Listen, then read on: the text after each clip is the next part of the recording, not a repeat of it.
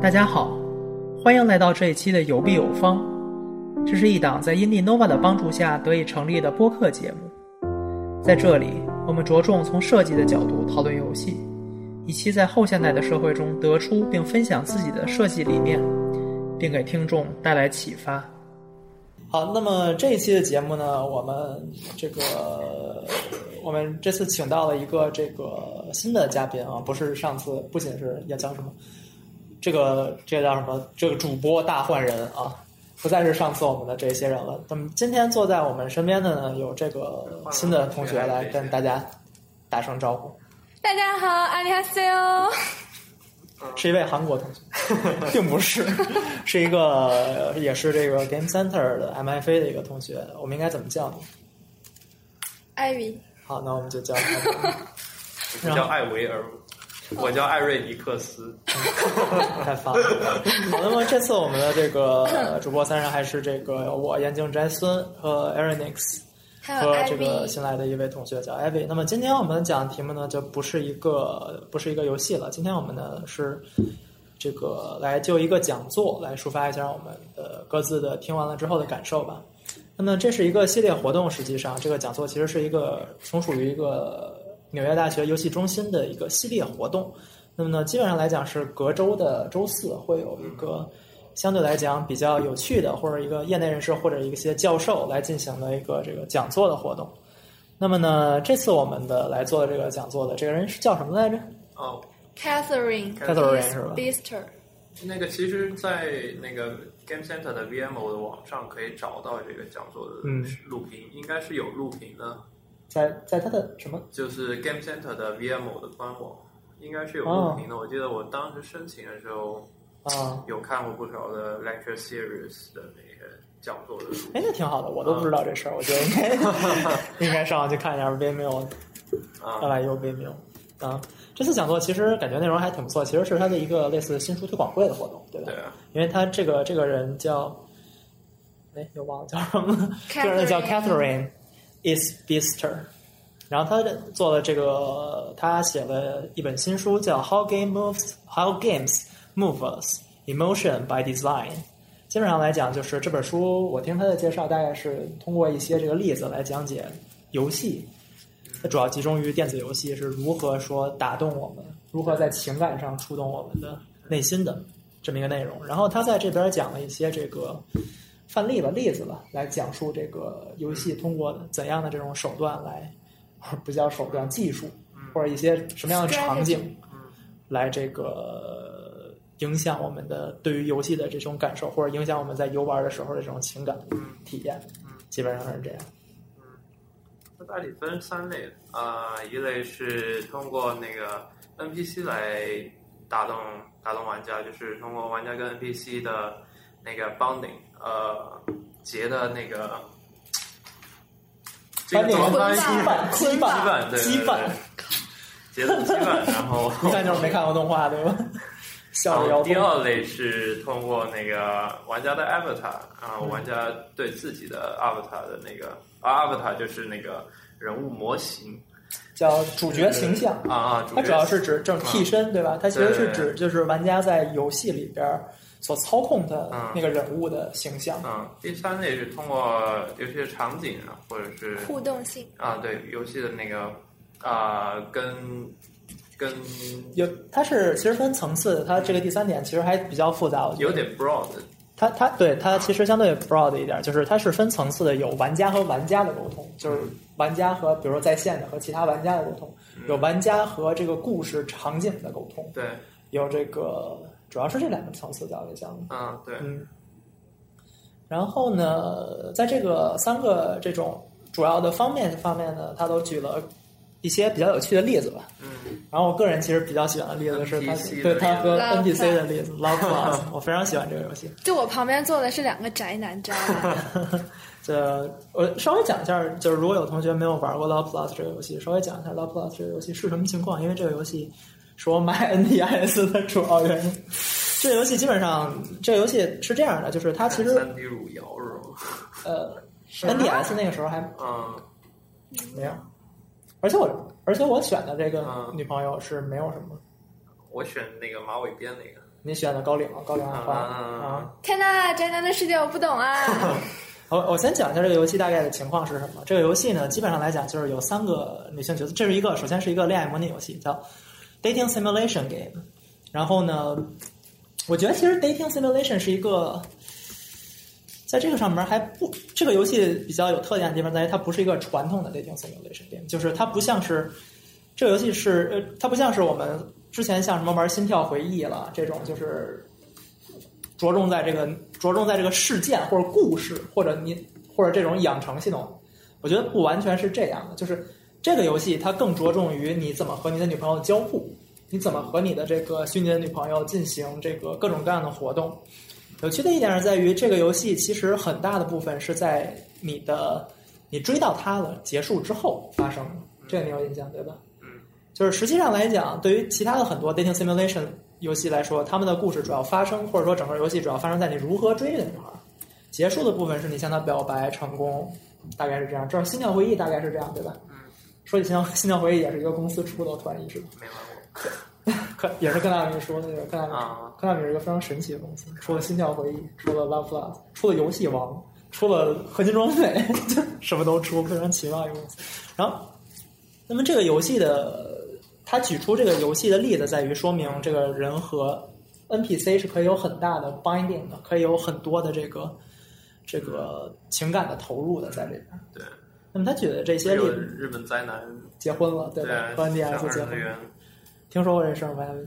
没有，跟假人结婚吗？不是跟假人，日跟本跟二次跟元掌机结的婚，主角，掌机是谁？就是哦，主机啊，和和这个机器结婚，是真的去注册吗？还是就是个玩笑？应该是我怀疑有可能炒有炒作成分在里边儿，但是他们好像确实领证了，嗯，哎，日本 AV 那么多，为什么要跟手机结婚？这是纯爱。因为 A V 你没法跟那个你你是吧？就算你对着那个买充气干什娃么 娃呀！天哪， 好羞耻！不是这个，你也没法跟他互动，不是我觉得这个游戏主要，我觉得他提出这一点，就是嗯他在这个和 NPC 互动上提出这个游戏，我觉得非常好一点，就是这个游戏确实非常强调你是怎么和你的女朋友交互，你有嗯对很多可以和她做的活动，就包括我进，在我印象里，这是我个人玩过第一个带有语音识别功能的。是的游戏了，就是基本上在这个游戏里也嗯就是，你可以和你这的个新鲜当时也是对吧？嗯，就是这个，它其实有很多，首先 function 呢就是叫什么 mechanically，它其实有很多功能，它其实就是从功能上来讲，可以当一个闹钟。首先，嗯就你可以设定 NDS 上有什么时间点，然后每到这个每天早上到这个点的时候，你你有的叫你起 NDS 床啊还会叫你起床，亲爱的， 这这样。咦，然后呢，包括有一些这种小游戏，你可以和他玩这个石头剪子布，叫什么 jump in p jump in，怎么 Junk and Poo 啊啊，Junk and 不是布？ Poo，我忘了是。好，反正对，然后就是通过语音的方式和他玩一些小游戏，或者你可以有一些这种这个语音交，主要是这个当时他们主打的也是语音交互，对吧？你可以和他聊天儿，嗯你可以和他就是说话，然后夸他、赞美他，或者和他聊一些情话，然后他会有相应的一些反应。然后这种这种这种就是相对来讲贴近真实的交互，我认为是这个东西让他的这种呃对于 NPC 的这个情感的这种羁绊更加强大。我觉得这也是他之所以提出这个游戏的一个想法吧。艾比，你有什么想法吗？关于 NPC，不是不一定非得限制于这个游戏，或者比如说我问大家这个问题，嗯就是我觉得是一个他在讲座中提出了一个非常有意思的问题，在大家在玩游戏什么时候哭了 This World of Mine， ？This world of mine 这对我的印象就是太是深哪个了。场景？就是我去抢人家老人的药，啊然后我还是 你还杀了人？没没有， 哎呀，反正就是哎，然后后面还有一个，你看到别人被强奸是一个女生，你哦本身就是女生，然后你没有办法救她，哎，是吗？反正就是那个游戏在那个地方我特别的烦，因为我当时想掏枪把那个人给干掉，对啊，然后我摁错键了，摁成尼玛，摁我摁错键了，摁成就是挖垃圾，呃 然后那个人那个人就这个我感觉像是他说的第三层那个交我互，觉得像是比较像是第三层交互，并不是单不完全是和 NPC 的。嗯，有没有什么比如说游戏中哪个 NPC 角色就是就在你玩的例子中，然后你 feel 就空轨，你你你给一个非常的 binding，或者有非常的强的连接？一时玩半游会儿戏想太不起多来。玩的游戏太那多了。 Lifeline 呢？啊，Lifeline 我没生玩命线，我确实没有那个玩那个是 Tax Adventure 啊的一个，它就是像他举的例子，Caroline 就说有的那个里头会有唱歌特别愚蠢的那种，什么啦啦啦呀，或者是哎那个我特别烦，就那种自说自话，好像是在跟你对话，但其实你的选择并没有特别的影响到他，但是他让你有这个感觉，我是在等你说话，我才有那什么的。他会说：“哎呀，我好烦，你来陪我聊啊，什么什么。”就充分填满了你的孤单寂寞冷。一开始你会觉得很烦，后来时间习惯了之后，你就会开始看手机。哎呀，他怎么没找我呢？嗯，呃，那个 Catherine 举的例子就是，啊、最容易让你哭的场景就是当一直跟你有有互动、有联系，就一直跟着你的那个 AI，我们英雄英雄轨迹，然后突然间就死了没了。离开了或者什么死了，对，这会引起非常大的情感波澜。然后他紧接着就举了一个例子，就是说到 Plus，幸好没有这种场景，太过分了。 我现在在想，我那 NDS 落灰那么多年，好像挺不应该的。那也是，那是什么让你断了玩那个游戏呢？呃，有点忙。我我确实不是一个特别 devote 的玩家，我因为主要是它对于我来说体验有差的地方。其实主要还是因为真的有了一个好的女朋友。呃，你先听我说完，就是关于这个游戏本身，就是它有一个比较差的体验的地方在于，就是它是对于对于我来说，因为我不是日语说叫什么哦日语 speaker，、哦，那一然后集它那个它很难识别我，因为我毕竟带一些口音，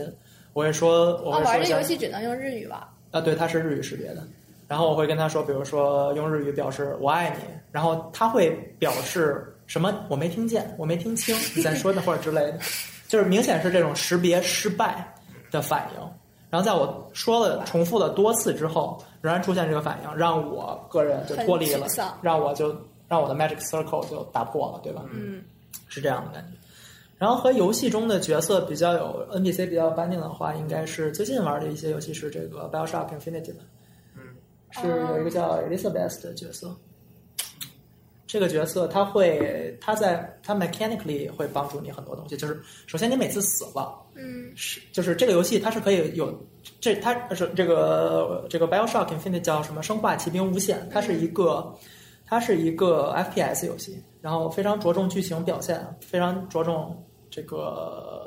呃叫什么 telling a story 的这种嗯 FPS 游戏。然后它的这个特点在于，就是因为你你在 FPS 游戏里边会死，对吧？然后你会从这个复活点复活。那么其实每次复活的时候，是这个 Elizabeth 拉着你，给你打一剂强心针，然后你的眼睛从这种迷离哦重新睁开，回到复活点。那么实际上，narratively 或者说从这个故事上本身来讲，是他把你从枪林弹雨中拉过来，让你复活的。哎然后在很多情况下来讲，他会给你扔很多补给，就当你没有子弹的时候，他会啪叽扔给你子弹，然后他会扔给你这种血瓶儿，或者扔给你一些这个蓝瓶儿。这个游戏可以用一些特殊技能魔法的，会扔给你蓝瓶儿，会扔给你，甚至有时候我不太记得是不是也会扔给你枪， 有可能， 我现在不太记得了，确实，但是它确实会在机制上帮助你很多机。器猫吗？没玩过，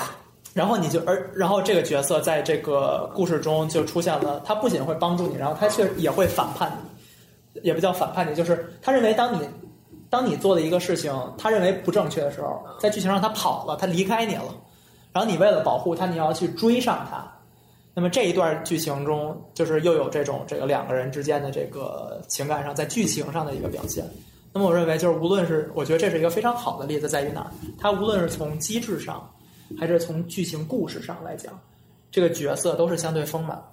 或者都是就是和玩家有相对比较丰富的交互的。其实这个就跟那个《This War of Mine》的那个 NPC 一样，但是当你做了一些不好的事情之后，这个人他自己会反省，他会觉得，哎，我怎么抢了人家的药，我怎么没有救他？然后他自己就会抑郁，他就跑了。但是 This World of 或者 Mine 是的自杀 NPC，了你有跟那个 NPC 有很强烈的那个 bonding 我吗？我感并觉没有 This of of Mine 的那个 NPC 就只是提供给你的一种环境，它就只是存在那了，然后你选择。哎，我觉得这其实是一个非。常有趣的问题嗯。我发现这些就是我相对来讲有观念的游戏，嗯都有一个强烈的我嗯，在游戏里。无论是 Love Plus，我就是作为玩家的我，嗯而这个游戏里边这个女友这个角色是对着在屏幕外的我嗯说话，包括上一期还是在聊的 Her Story 那个，也有一个我，实对，际上也是，而且它的一而个，对，而且它的这个剧情的翻转在于，嗯你突然从玩家变成了一个角色，嗯对吧？包括对我们刚才我刚才说的这个 BioShock Infinity，你是有一个我一个一个玩家所扮演的角色在游戏中的。对，而这个 This World of Mine，它的一个比较和我们之前说的这些东西不太一样的地方在于，实际上没有一个我存在在这个这四个角色，你用这四个角色实际上是均等，就是你同时操控四个角色。作为操控者，作为玩家，你并不扮演里边的任何一个特定的角色，你没有一个完全的代入在里边，对吗？修改。没有另外一个例子，我想到有一些就是 bonding 的，但不是从机制上讲，是 Undertale。嗯，他那个小山羊作为一个关爱你的人，他总会牵着你的小手往前走，或者是拍拍你的头，就就感觉哎呀好美好。我还截了无数张图。 Undertale 这个游戏我正准备去玩一下，刚开始对感觉还不错的样子。那个嘛，嗯，嗯，然后呃，讲讲 Avatar 吧，嗯，加上阿文我觉正，得，哎，没有，我还有一个问题哎你说，就是刚才那个 Love Plus，就就这么多的互动，我就想问，因为我没有玩过那个游戏，嗯，它那里头的人物 NPC 有有给你的惊喜吗？我是说，对于我的一个惊喜是，他有他在生日的时候给了我 一个生日祝就福，就这个，我完全没有想到。对呃，吧？就像对于我我我来讲，我觉得其实最浪漫的事情不是什么跟男生互动啊，或者不拉不拉，而是那种各各种无意的小惊喜。我觉得这是恋爱养成游戏不能吸引我的地方，我就现在确是实有一些，闹钟都是你设定的，你都是有预期的。我现在确实有一些不记得，在我印象里应该是有，就是约会的时候的一个那是特殊事件吧。几几年的游戏了？那高中时候玩的，我现在确实有点不太记得，确实也是我高中时候玩的。我的高中，都在干什么？啊你的高中都在玩，真的我不知道。 什么呀？啊，呃，不是，但是这个情况是我确实现在也不太，应该是有关于日有节关于节日的特这殊事算件。早恋吗？呃，我们还是先，我们还是说回到这个游戏，我们还是说回到这个游戏，呃，就是我在我印象里，这个游戏是有关于节日的特殊事件会触发的。嗯，然后在节日的时候，当你打开这个 NDS 的时候，它会突然蹦出来说一两句话或者什么之类的事情，会给你报一个什么喜，或者有一些什么特殊事件啊或者什么。对我来说，是我的生日也算是一种节日嘛。对于在在这个游戏机制里边来讲，那么我也打开的时候，它会突然蹦出来跟你说生日快乐。其实那天我都自己忘了。对，其实一个是惊喜，一个是那种带引号的调戏，我觉得会特别有意思。嗯，如果把这两点做好，恋爱游戏就无敌了。我觉得，说到调戏，这其实是一个嗯，啊，我觉得这是一个呃关于恋爱养成的游戏，这个其实是一个非常大的话题。他举的这个例子其实足够我们讲很久很久，因为实际上来讲，对于至少在这个我不太确定在美国这边的这个游戏的文化圈怎么样，至少在或者在哪怕在中国的动漫文游戏文化圈，或者在日本的游戏文化圈里边，恋爱养成游戏或者叫 dating simulation game，或者说我们再用一种更推广的这种美少女游戏嗯或者高 game，或者有很多种称法称呼这个，然后各自的范围也有大有小，但是就是这一类游戏嗯是一个其实是一个相对大的市场，对吧？这种 visual novel 或者这种嗯，其实我觉得现在已经扩展到不光是 visual novel 了，就这一类的这种嗯有恋爱要素对在里边的，有恋爱模拟要素在里边的对这一套游戏对。那么这些游戏怎么才能够塑造说玩家嗯对于里边的角色的一种这个强大的联系？我觉得这个恋爱养成游戏非常讨巧的地方，就是它的那个 AI 设计的比比其他游戏的 AI 要好设计，嗯，因为本来调戏这种事情就可以模棱两可，很暧昧，就是你你的回答本来哎，就这是一个非常好、有趣的嗯啊嗯回答，就你先说，啊你先说。就因为很多时候你觉得一个 AI 特别假，是因为你预期它的反应跟它实际的反应啊、发生了冲突，就是不吻合。但是恋爱养成游戏它调戏的话，那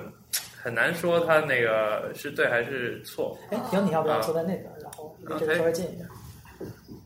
这确实是一个非常有趣的。对我为什么想到有趣的调戏这个词呢？因为你刚才说语言不通，然后你就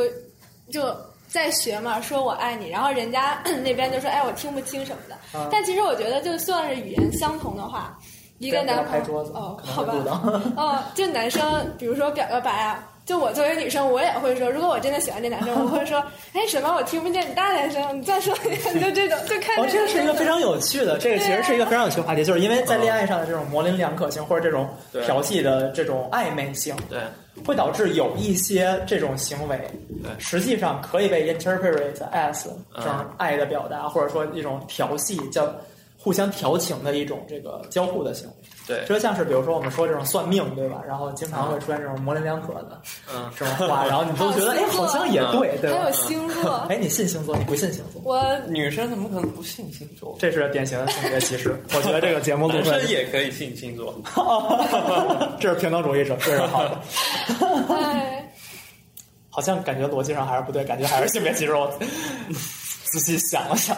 没但我们继续讨论相这个，信我啊，们继续讨论这个关于恋爱影嗯模拟游戏的问题。因为实际上来讲，到现在为止，也有很多这种起码日系的恋爱养成游戏，或者包括我们近期看到的一些国人比较成功的恋爱养成游戏。有什么呀？呃，高考恋爱一百天看过吗？没有，什么都不知道。啊，高考恋爱一百天你听说吗？没有，啊，我那算了听吧说过，但是我们没不有。嗯来做这个，我们不仔细详细讲这个游戏。但是无论怎么样，它其实是一个，它是一个相对来讲已经固定下来的，或者说其实它不是很注重交互的这么一种这个游戏形式。它主要还是以这个故事或者情节或者事件作为驱动推动。嗯，然后有很多这种这个玩家实际上也被班定在里边了。可能是故事驱动，所以其实故事本身是有足够强大的力量够你班定的。但是我现在在想，如果说这些游戏能够加上更强的交互性，嗯，嗯，是不是就会更强？故事肯定是有它的那个帮顶的作用，要不然看书啊、看电影啊、看是吧？看电视剧为什么会哭，或者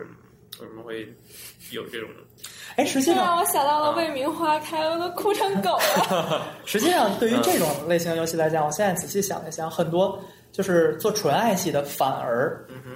在交互上下的功夫不太够，就是不太多，哪种算纯爱？就是没有不带这种色情成分的。就视觉小说嘛。呃，不是纯爱系在这个语境下是指这种不带色情成分的非色情游戏，那他的就是爱是是什么呢？就是青涩，就是就是，就像暧昧就在 Love Plus 里边儿，不是就是不带色情成分，而不是不带爱情成分。哦，我懂就。在 Love Plus 里边儿啊，Love Plus 我们在这种定义下就是一个非十八禁游戏，对吧？它是一个你健康的和他谈恋爱的、享受青春的一个游戏。那么怎么十八禁就不健康哦？呃，不是不是，我是说就是以以日文语境下，对吧？纯洁异性交往，对吧？这个是有这么一个词汇。这世间哪有 纯友谊？不是，但是我是在说这个、哦懂懂懂这个这个游戏开这个个玩本身笑。嗯对于这种纯爱向的这种游戏，而反而很多这种色情的，而是或者叫什么十八禁的这种恋爱，也不叫恋爱养成了，已经很多情况下已经不完全是恋爱养成了。那么它其实注重体验，嗯，就是它其实是注重，比如说这个玩家在玩这个游戏的时候，你和这个角色的交互性，对吧？它我们现在戏称叫爱情动作戏，对吧？实际上是注重于你这个玩家和这个角色本身的交互性，以及你在进行一个行为之后，这个角色会发生的一些这个回过来的这个反馈。嗯比如说我们我个人在想到的一个例子是叫什么“三 D 定制女仆”这种这个这类游戏，就是你是有一个可以叫什么这个有这种专门的这种夜晚的场景，然后可以和它有一个可以和角色有一个反馈。而对于我来说，这个交互的过程不仅仅是阅读事件的过程，是一个让我从机制上对这个角色有一定绑定的这么一种行为，就是在完成这些这个机制事件，包括一些我和他的这个叫什么，哎，这个就是夜晚的主游戏开始之前的一些对话，嗯，也能够让我说和这个角色更多的勾连起来。实际上，我在想，这种反而是这种色情游，在这个类型下边的色情游戏，对于交互的这个重，就是这个或者说我们从这个游戏设计的角度来讲，对于系统的注重程度，反而比这些这个系列的游戏里边，呃，更注重这些这种就是纯爱系的游戏的注重程度要更高，你说色情比纯爱的要高，对于系统的注重程因度为要高。玩这类游戏的玩家期待的是期待结果，期待的是不一样，对吧？就是我期待就是我玩色情游戏，其实我期待的是就是嗯进入色情场景嘛，小黄对吧 不是，咦哎，这个其实还真不完全是这样的，啪啪啪呢？还真不是，还真不完全是这样的，因为确实也有很多这种色情类的游戏，它的这个嗯为了达成的目标，就它的这个在看这嗯你听我，这个是有区别的。就是我举这个例子，三 D 定制你不和其他这种很多的或者我们叫二二 D 色情游戏，它的嗯是有一定区别的，在于嗯这个很它多的色情怎么体现？它的色情的体现场景是，就是你进入了这个色情场景，嗯，你作为这个这个玩家的 avatar，其实是一个没有性格的人，能够让玩家更好的带入到这个身哦这个里边去。这个是这个女性角色，嗯，然后呢，这个这个是一个色情游戏，这个下面说的话会很容易就是容易触发这个这个这个女性歧视的问题，但是它确实一个是一个男性向的色情游戏。我们现在从系统的角度上讨论这个东西，嗯然后这个男性角色我会有一系列的这种动作或者说行为，嗯我可以对这个女性角色做的事情，那么我可以通过这种这个点击或者交互，嗯在系统选上择然动后作去对选择动作，然后它有一些数值的表，嗯能够比如说，当你比如说做哪些动作的时候，这个体力值会下降的比较快，或者什么之类的。然后你有一个这种安排的过程，它反而在系统上是起比比很多这种嗯这个纯爱的剧情游戏要更加就是说他他在模拟这个啪啪啪的，然后通过对数值来让你对感对真实的感受到。也呃数值数值数值对我来说也是一个模拟的部分，对数值对于我来说也是一个模拟的部分我。哪知道笑什么？我又不懂。不是真实的，是哦是一个更多的数值本身是一个系统的模拟嘛，相当于是一个在在入的层面，在这个规则的层面上去解释这个东西。我们好像对于这个游戏这类游戏的讨论有点太多了，对吧，好像是。但是我的我的点是在于，我的点是在于，我是我的点是在于，就是我们毕竟是作为游戏设计师来讲，看这种东西还是就是，这是一个，嗯其实这是我认为是对于很多恋嗯爱养成游戏来讲欠缺的一个部分。嗯，就是对于很多这种他走的就非是是纯爱啊系，不是，那我纯爱系我也可以像 Love Plus 一样做很多交互啊，对他吗？没有吗？它现在的交互的情况更多是以基于剧情或者基于选择来完成的这种交互，包括我们之前你是说希望发生一些动作上、肢体上的那种？呃不是，或者有更多的嗯，就说说说更多的玩法，或者叫更多玩法，比如说我闹们叫叫啊，不对，那个闹闹铃啊什么的。这种游戏，小这种游戏实际上现在落入的一个窠臼的问题是什么？虽然我而且我我也不叫批评了，就是啥叫窠臼？不过窠臼就是啊，就是 就是一起一起打钓个鱼啊，一起跑个步不是什么的。科教就是实际呃上就有是一些小游戏。嗯，这是就一是个俗套。啊对俗套俗套，啊能不能好好说 话？可怜的观众啊！我我不太我不太清楚我们对话的时候，就是你你不太熟悉这个词汇，不好意思，就是是你不太熟悉这 个词。不够科技，我我嗯，这个就是这个情况是，就是对于这种恋爱养成类的剧情类的游戏，在很大程度上来讲，就是它有很多这种在剧情上 focus 的地方，而不是在这个系统玩法上 focus 的地方。这个东西是我认为是一个可以提高的地方，就是我们可以用更多的方式来和这个，就比如说我们举这个例子，呃，高考恋爱一百天其实是一个相对好的例子，因为它的这个它的这个交互，呃，它其实有一套系统是各个高考学系系统，啊、但是这个系统其实在我的印象里不是和这个角色交互很多，而是更多的是你自己的一个数值的调整，是一个恋爱就是。它的恋爱和养成是分开的，就是相对分开的一些系统。虽然这些数值会影响你的故事往后发展，但是你仍然不是直接和一个，就是你在做这个你在做这个数学题或者在提高你数值，仍然不是直接和角色发生的一个就是直接的交互关系。因为我们知道，就是就是你直接和角色发生交互，然后立刻得到 feedback，是一个更强的建立联系的这么一种嗯手法。我的意思是说，我们为什么刚才讨论了这么一大堆，是说关于这种游戏，关于这种 NPC 和无论是对于恋爱养成游戏，或者可能对于很多恋爱养成游戏来讲，这个这个这种叫什么俗套的情况更加的明显。但是对任何游戏来讲，都可以通过这种增加交互性的方式来提高和 NPC 的一种联系，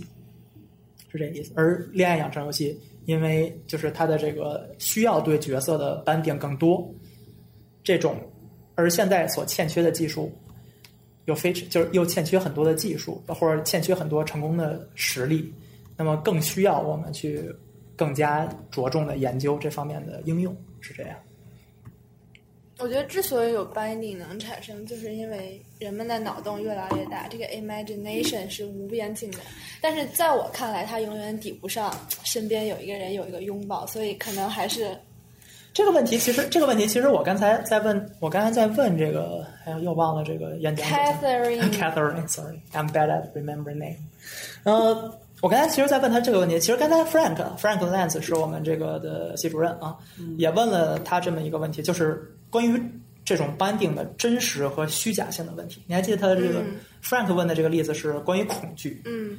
那么呢，他说这种我觉情得况他是，都没有说出正确答案，他就顺着你的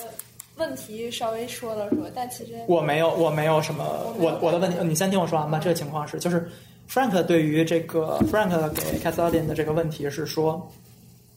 呃，在就是你在玩恐怖游戏的时候，你知道这是一个游戏，你知道它不是真的，首先，举的例子是 PT，那 PT 或者《生化危机》，对吧？或者就是《寂静岭》也算，PT 算是《寂静岭》系列这种经典的恐怖游戏。那么在你玩的时候，你首先知道它是一个恐怖游戏，对吧？你知道它不是真的，它在电脑里边，而你仍然会被它的恐惧的氛围渲染，然后被它吓到。那么这个问题在什么？在 Frank 的问题是在怎么样的程度上？它是真的吗？它是假的吗？它是怎样的呢？那么凯瑟琳给的回答呢是凯凯瑟琳 Catherine Catherine 是 Catherine，这个我们的他认为是一个 blending 的过程，就是是一个是一个重复的、重叠、混合的一个情况。那么在你看到它的一瞬间，你意识到你不会意识到这是真的还是假，你只是被你被吓到了，这是一种直觉，一种感觉，而这种感觉本身是真实存在的。而在这种这个，而在这个长时间的过程中，它其实就 fake 或者叫什么稀释化，或者叫你是逐渐会意识到它其实是假的。然后我我看到它的感觉应该是一个稀，就是真实性逐渐稀化的过程，就在你被吓到的一瞬间，你是哦好真，因为这个这个瞬间的这种神经反射，或者也我觉得不是神经反射，是这种都不是条件反射，非条件反射，这种生理上的反射会吓着你，你这种反应是真的。而在你逐渐惊魂、逐渐回来的过程中，你就是它的真实性又下降回去。当然也看你这个塑造的这个情况，然后你看会你这个人的反射弧有多长了。或者说看你这个游戏的塑造的这个氛围的情况，那么就是你会逐渐有意识的回意识到这个是假的。我其实对这一点是有怀疑的，怀疑的，那我你其就实对想这一玩点什么是呢？有怀疑的。所以我举了另外一个例子，我问他的这个问题是一个我认为对于长时间情感或者说一种更加高级的情感的真实性，我仍然认为是存在真实性的。我问他的问题是，那么你问，那么他认为这情况是说，他认为 instinct 是真的，嗯而长时间这种氛围的感觉是假的。那么我问他的这个问题是在 Love Plus 里边，玩家对于里边的 NPC 角色的这种 binding 是是真真的的还是假的？那肯定是真的，我感觉啊，我不知道。那但是他怎也么回答的，他他这个回答确实是就是我个人，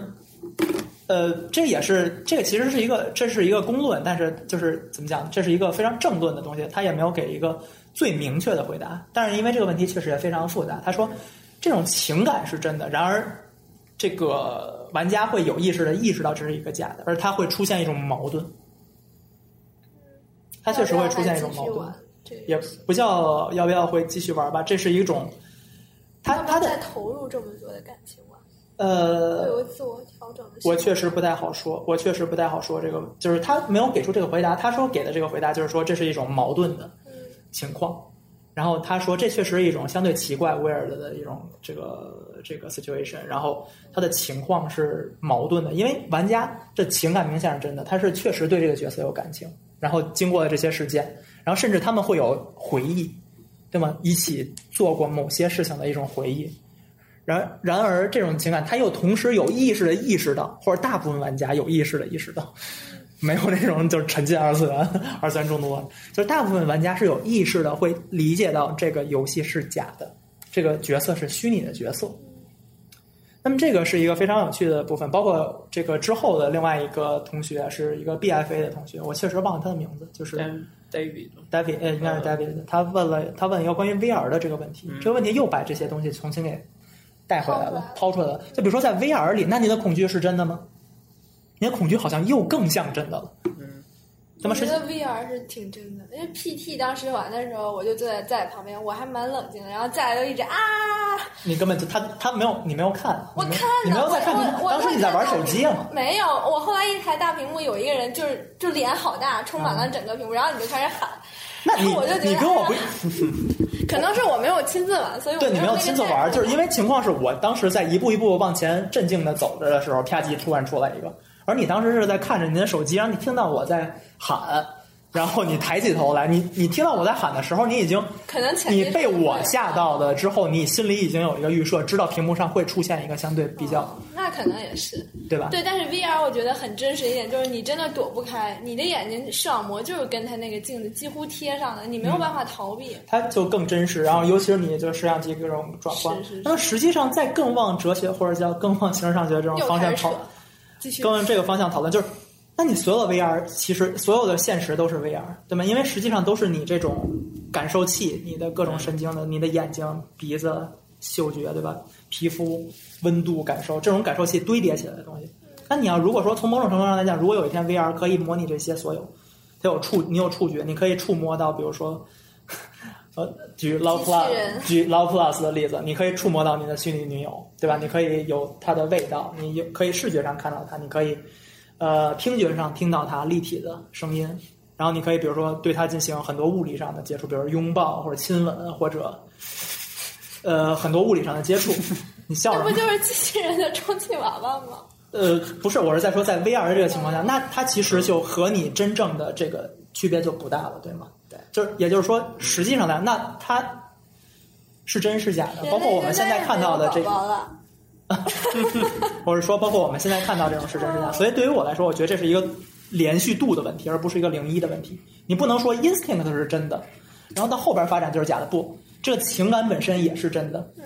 只是因为它还没有足够真，让你潜意识里还知道，或者你有一个意识一根弦绷住它还是假。这其实是这种刚中脑的这个问题，就是你怎么意识到你现在看到的是事实是现实，什么叫缸中脑？缸中脑的这个实验，就是说，假设说有一个实验，就是你现在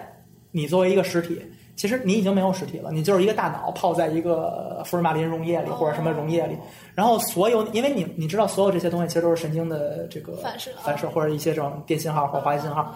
那我现在这些东西都是一个，比如说一个机械装置精确的给你带这种啊化学信号或者电信号，那你怎么区分说你这个是真实，还是你这个是假的？当然，这是一个非常老生常谈的一个我问不题。是尸体了吗？ 我应该没就有你并感觉啊了。你并不是不是，因为你的感觉是通过这种电信号、化学信号传递给你的。然后现在，比如说，它也可以吸收你的这种脑信号嘛，对吧？所以你当你这个比如说移动手的时候，它就知道应该，它会计算出来应该给你怎么样的反馈，然后你就能感受到，对吧？然后你你实际上你只是一个大脑啪叽跑的，但是这个是一个非常非常老生常谈的问题了，嗯，就是，但是它确实和这个 VR 或者这种情感的讨体论体验是在一块儿的。我的点在于，我的意思在于说，恐惧或者说这种情感本身，所以情感上它是真实的，我是承认这个是真实，包括游戏塑造或者文艺作品塑造的你的情感，这不仅局限于游戏。你说你看一个电影儿，你为里边的角色悲伤流泪，那这种情感是不是真实的？我觉得其实都是真实的。对，尤其是游戏一个好的地方在于，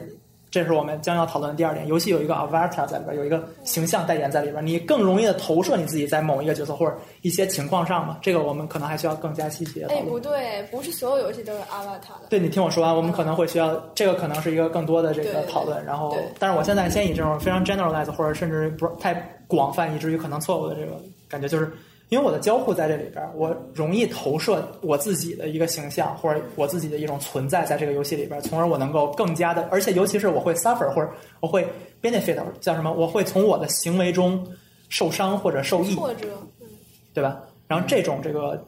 交互的这种形式本身，正在负反馈游戏的对，在游戏的这种反馈的形式本身，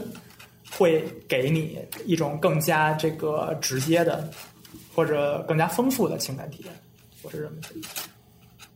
但我觉得其实感情都是真的。你说你跟一个人交往吧，你分开了之后，你也会忘了他。那你那个忘的过程难道是假的吗？其啊都实是我觉真得，的。其实我所以觉得以这个角度说，游戏里都是真的。也是感情真实这种东西都不能以真假，应该是以程体验是吧度，也应该也是以程度来标嗯呃标的。就是说，你以前看书的时候，你哭你笑，你的程度肯定没有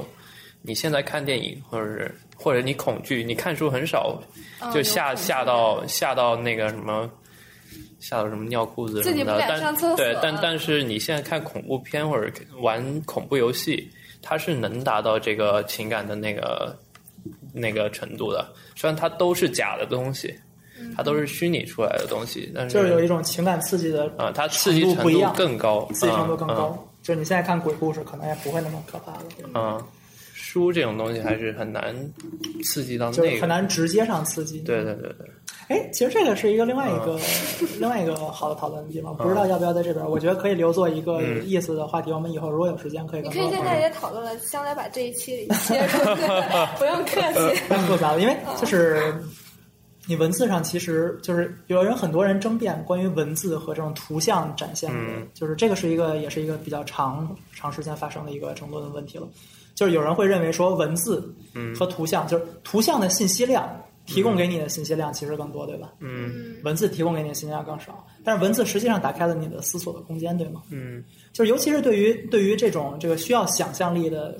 东西，比如说鬼怪，嗯或者这种传说，或者这种嗯鬼怪恐惧类这种东西，嗯很多时候有些故事你是越想越害怕，越想越后怕，对吧？有嗯些鬼细故思事，极恐，对哎，有些鬼极故思事细恐，细细思恐极哦，细思玉玉飘仙，呃细思极恐或者细思无所谓。那么这个情况就是对于恐怖游戏或者恐怖故事，或者说这其实是人的两大这个行为的，就是两大生理本质了，一个是恐惧，一个是色情。对于这两种形形式的故事来说，实际上对于想象力的刺激是，就是文字有它独特的魅力。嗯不是说你图片能够替代的，这是一部分人持的观点。嗯嗯那、对于另外或者说更加广泛的一种观点，就是我确实图片刺激更大。无论你是无论你是说看这个恐恐怖的，我给你一张血池呼啦的，或者一个突然惊吓你的一个影像，还是色情的，我给你一个非常直接赤裸裸的形象在里边儿，那可能都是图像的这个或者这种刺激更大。你们对这个大概有什么观点？我觉得对于我这种乖宝宝来讲呢，肯定是图片给我的刺激更大。嗯，我文字读一读就读一读，从来不会想那么多，或者是围绕着这个东西没完没了的想。嗯但是可能对于我旁边坐的这两个宅男呢，就脑洞比较大，是吧？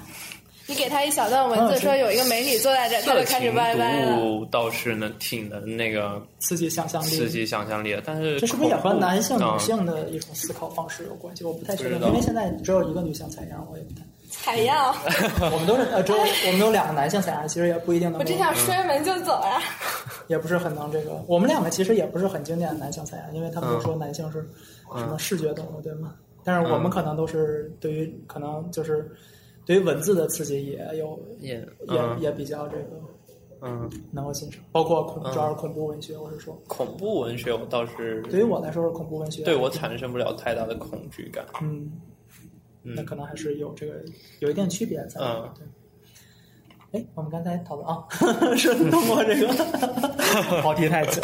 我们还还是回到这个讲座本身的这个问题。那么刚才我们讲了，不是你上一期的讲座也这么做了吗？哎，其实差不多。 现在自己想想，好像 Her Story 也七十八搭的讨论了很多乱七八糟的。嗯但是本来这种这个东西，其实就是我们试图发散开来思维吧，通通过各种各样渠道，我们获得各种各样的知识，来试图对游戏或者对一些呃这种游戏设计相关的问题进行一些思考。那么这个本来也是游戏是一个杂学嘛，所以这种各种各样的思考其实也是有助的，有助于至少有助于我们来一个呃发散，或者也有助于听众进行一个 别贫了，继续。那么关于第二点，啊我们刚才讲第一点是，感觉一下这个主从关系就定了。那么关于这个，刚才我们讲第一点是关于和 NPC 之间的关系。那么第二点呢，他讲了一个关于 Avatar，对吧？叫阿阿瓦达，叫阿叫凡达阿凡达，对阿凡达， 讲了半天。就是阿凡是达，阿凡达，就是替身，对嗯吧？这个词的意思呢，就是你在游戏中的操纵的那个形象。嗯，那么他是他举的例子是小小大星球，对吧？嗯，是一个啊还有的 City Hero 啊，还有 City Hero，有趣，那你先你想讲，都说一下吧，先简单介绍一下。其其实实我我们觉得这种主要是网游在这种游戏，这种游戏就是网游。首先你有自己的游戏角色名称，然后、嗯然后你不断的建立这个游戏角色，不断发展自己的那个游戏角色，就对自己的游戏角色的代入感就越来越强嗯，我们先介绍一下，简单介绍这俩游戏。我想啊！对对大对，概说一下这个这个点，你先 hold 着，因为我马上就嗯要不叫 challenge 或者就要问你这个关于这个问题，也不叫问你，就是我们大家一块儿讨论这个问题。就首先一个问题是，首先第一个游戏例子，他举的是《侠盗大星球》。呃《侠盗大星球》里边你扮演一个布人偶，它主要是一啊个，它应该是一个 2D platformer puzzle game，嗯二 D 的平台，呃，嗯，就是物理上来讲是一个偏二 D 平台，虽然说它看起来是个三 D 游戏。对，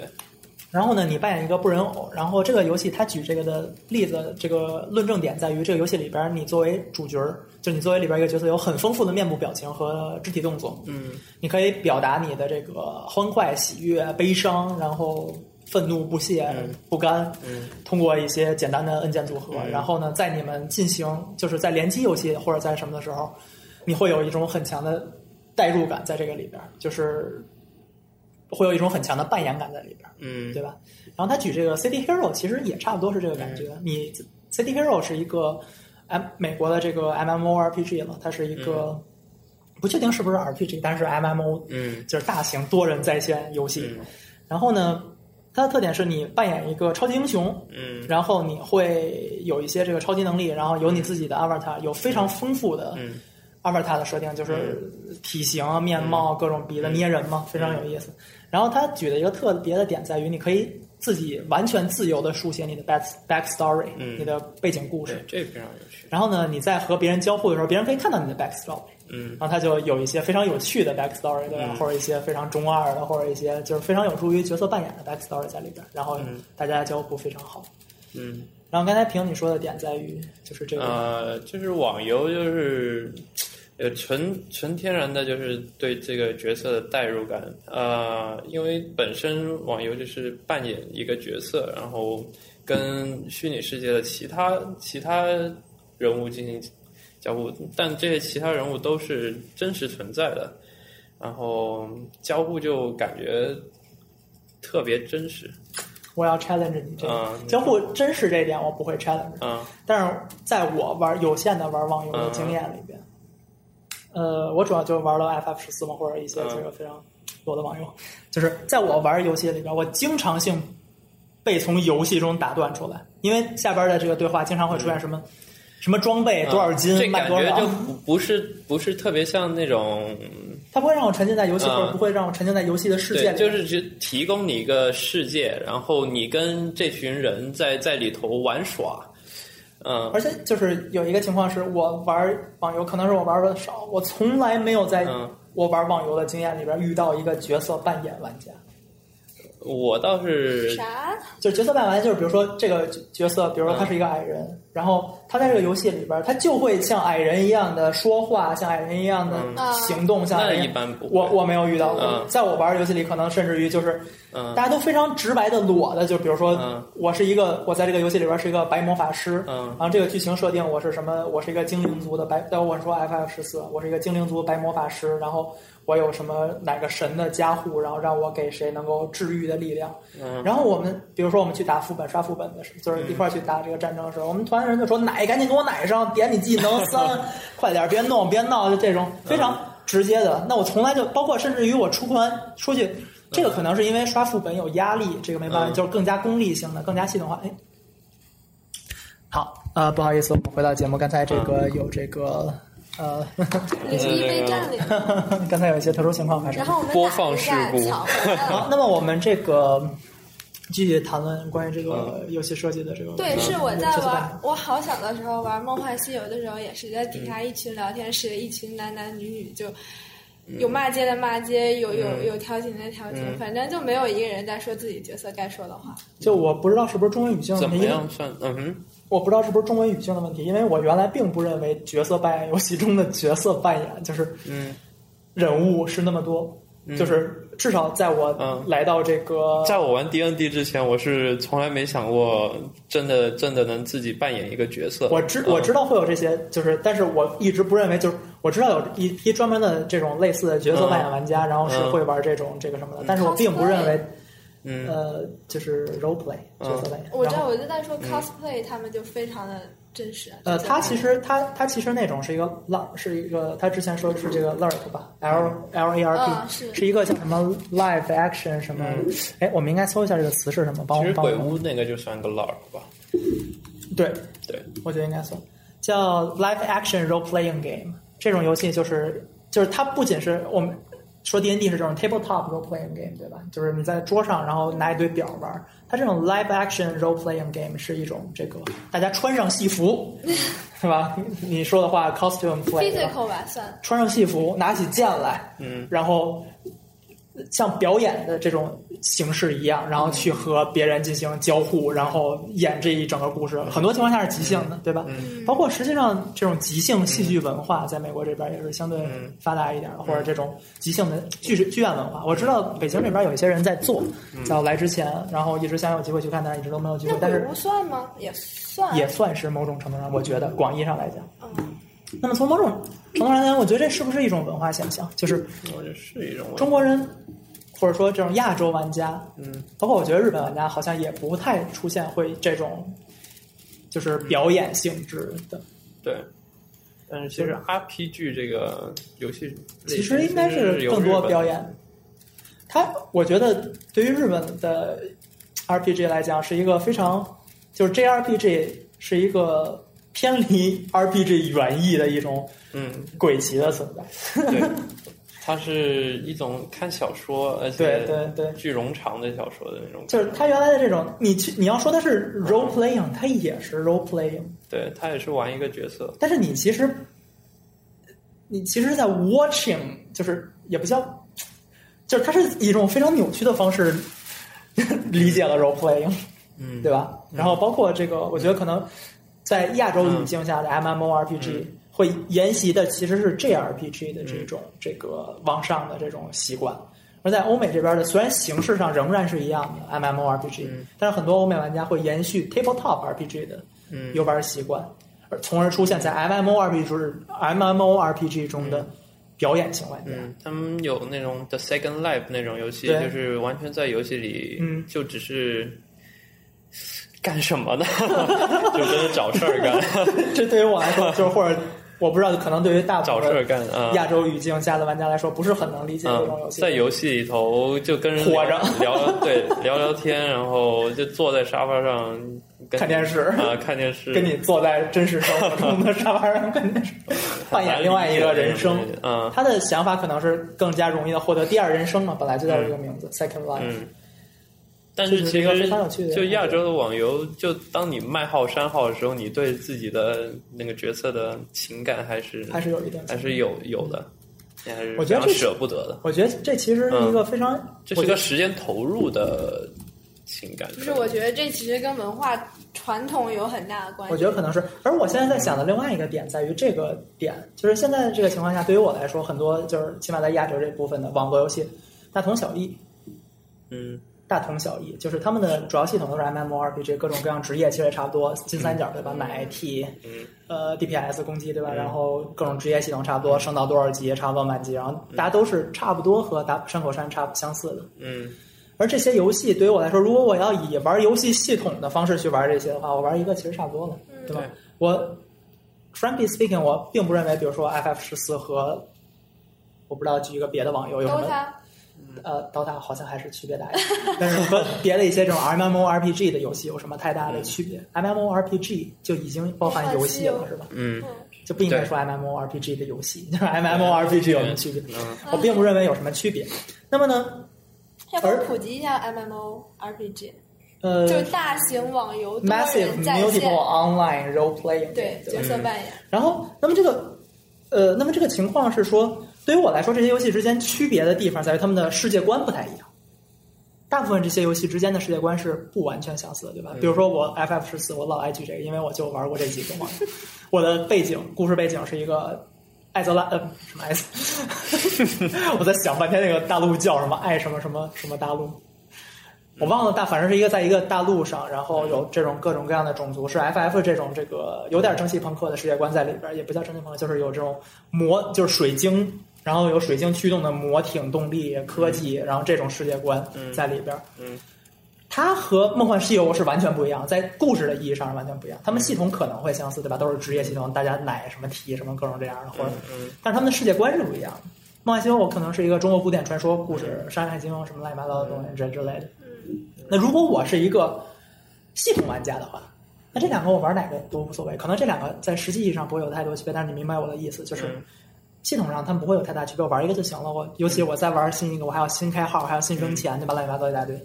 但如果我是一个 role playing 玩家，我就有了理由去在那边玩这个，嗯对吗？我想要扮演孙悟空，嗯我想要扮演，嗯比如说叫什么这个 FF 十四的话，一个精灵族的猫女，现在我是对吧？然后或者比如说我在一个另外一种游戏，比如说中世纪的什么游戏，我想扮演一个骑士，然后持长枪怎么跑，或者我想扮演一个侠客。经常出现这种，我们所谓的打出来这种世界观的牌，实际上还是一个 narrative 的牌。那么，如果你没有这种 role playing 在里边儿，这种世界观实际上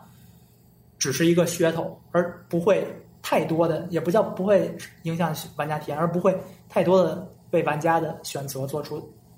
差异。但我觉就得比如说嗯、我选一个游戏的时候，那我就不会，因为我知道这个，我实际上不会太多的在意这个叙事的部分在里边。我觉得有一个什么东西做得好，嗯， 《剑侠情缘网络版三》做的剑好，三鸡三，剑三的，哎，我刚才是不是我那叫鸡三。讲到这儿，我突然想到了有一个网络游戏的 role playing 做得好，为什么好《剑三》的网络游戏 role playing 没做得好玩。我也没玩。嗯讲其实它很多情况下说好多女生都喜欢玩对这个我游戏，我们好我觉得多可能也是和观众女生朋友，也我觉得可能也是和群众群体有关系。我经常会看到一些 role playing，就是入戏太深，然后嗯 build 很多情感的这个。嗯，我不知道这个，我这说这句话可能也是有性别歧视的意思意嗯要素在里边，但是我发现在这个游戏里边，嗯麦克我可不以玩吗？呃，我不我不知道麦克可不可以玩，就是我觉我现在这个归因的话，我认为这个游戏的女性的有玩家的比重很大程度上影响了这个游戏的体验，就是不叫影响，就是改变了这个游戏呈现出来的这种样子。因为嗯我确实看到过很多这种小道消息或者文章，有很多这个玩家入戏太深，千里约炮，对吧？听说过这种故事，对吧？或者说什么去找师傅，你看他在现实生活中仍然用到的是师傅，嗯或者徒弟就是情缘，或者或者去找情缘，对吧？情缘是这个游戏中用来解释结婚系统的，或者类似的一种系统的这么一个东西。去找我的情缘，去找我的师傅，嗯然后我的师傅有什么这些故事，然后包括这个故事里边的这些角色怎么怎么样，然后甚至有关于他的一些，天哪，它竟然有这种画面嗯吗？我我不知道，没有的吧？但是这是人啊家的截图，可能是有一些这可能个是动作刚，好弄成这样可。能是有一些动作刚好弄成这样，它对不会有一个直接的不是画面。嗯但是我觉得这是一个其实很好的例子。嗯就是是一个正面的，呃，就是在 role playing 上正面的例子。我觉得在《剑侠情缘网络版三》中，我可以想象，嗯，它虽然不一定会直接的变成说啊，我是一个女侠客，或者我是一我个以前嗯剑侠，然后他不会这样说话，或者这样感觉太 weird 了。就是在整个语境下，嗯啊、对，就是在整个语境下会感觉太 weird 了，你就嗯你就大家都觉得精神院真人神经病嘛？为什么就感觉上会有一种你玩游戏入戏太深了这种感觉？但是相对于其他的游戏来讲，嗯它的这种玩家和玩家之间的 bonding。嗯我觉得是通过它整个 narrative、整个的这个叙事和它的这种 role playing 而展现出来。嗯，你是指网游跟其他的 RPG 比吗？还我是说这这个个网网这个网网游和和其他中国语境下其他啊亚洲语境下其他嗯网游比，魔力宝贝算亚洲的网游吗？算是很稳的这样一个嗯我不知道，反正我玩的玩我玩魔力宝贝的时候，那时候还娶了个老婆，那时候还是挺喜欢的。对还是挺喜欢的，代入感还是非常强。嗯，嗯，然后虽然不一定和这个游戏世界有关系， 嗯，对，那是非常小时候玩的，然后觉得整个世 你界还非敢常说别人庞早大，对不起，觉得这世界非常庞大，然后你干啥都喜欢，就是跟跟呃其他的玩家互动交流。然后我小时候玩这游戏还还就是在医院骗过钱，我不知道别人有没有做过，因为他那个职业系统，你可以学所有所有职业的技能，但是你那个技能的那个专精程度是根据你就是具体的那个角色还是那个职业来决定的。嗯，呃，所以我学了一点点治疗，但是我可以治疗那个黄黄黄黄色级别伤害的，但是红色级别伤害肯定是治疗不好的。然后，但是我还是骗骗别人说我是医生，然后赶快骗了钱就换换服务器那种，那感觉感也觉有小挺罪有对对对小刺，激不是挺罪对恶对感，对罪恶对，感挺成就 感。对，就特别有，就是我我在这个游戏里头，我做了我一些我做我我在这骗钱，我在这娶老婆的那种感觉。嗯，对啊确实还有很大程度上的真实感，虽然不一定是通过 role playing 所带来这种临场叙事上的。我觉得这就是很大游戏一个好感觉处，是你肉在杯现实生活中很多做不了的事，你在游戏里都可以。嗯这是个 magic circle，对，我觉得是另外意义上的 magic circle，不是我们在嗯平常说 game 正常 design 上的嗯这种完全沉浸式 magic circle，嗯这种半沉浸式的 magic circle，嗯就是你知道这些是假的，我你倒甚觉至知道它得是游不是戏，半沉浸，我觉得是超沉浸式， 就 meta 对吧？对对对对软沉浸式的， 对吧？又开始装叉了。对，是这种，就是，对对我觉得是，的我觉得这个感觉是非常对的。然后这个、嗯这个词用点对，它是一种 meta magic circle，对吧？嗯就你实际上沉浸于的不是这个游戏叙事所带来的这种 fictional world，不是它带来这种虚拟世界，嗯而是它带来的这种情感体验，嗯很大程度上。而这种情感体验，你可以在明知它是假的，嗯打破了。传统的 magic circle 的情况下，仍然拥有这种 meta magic circle 的情感体验、嗯情感 arc，嗯，非常有意思。我所觉得以这个说概到念我们应这，该和，对，我觉得这个概念我们应该和 Clara Clara 聊一聊，还不要。 她能火，她能写出来论文吗？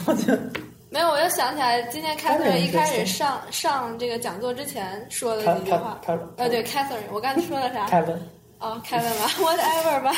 然后他一开始就说了，大部分人就会觉得说游戏没有像电影啊什么的有那么高的情感代入。然后有一个很有名的人就说，不，游戏是有这种情感的体验的。然后他举了两个，然后他说了一句话，我就感感觉特别深，就他说在游戏里，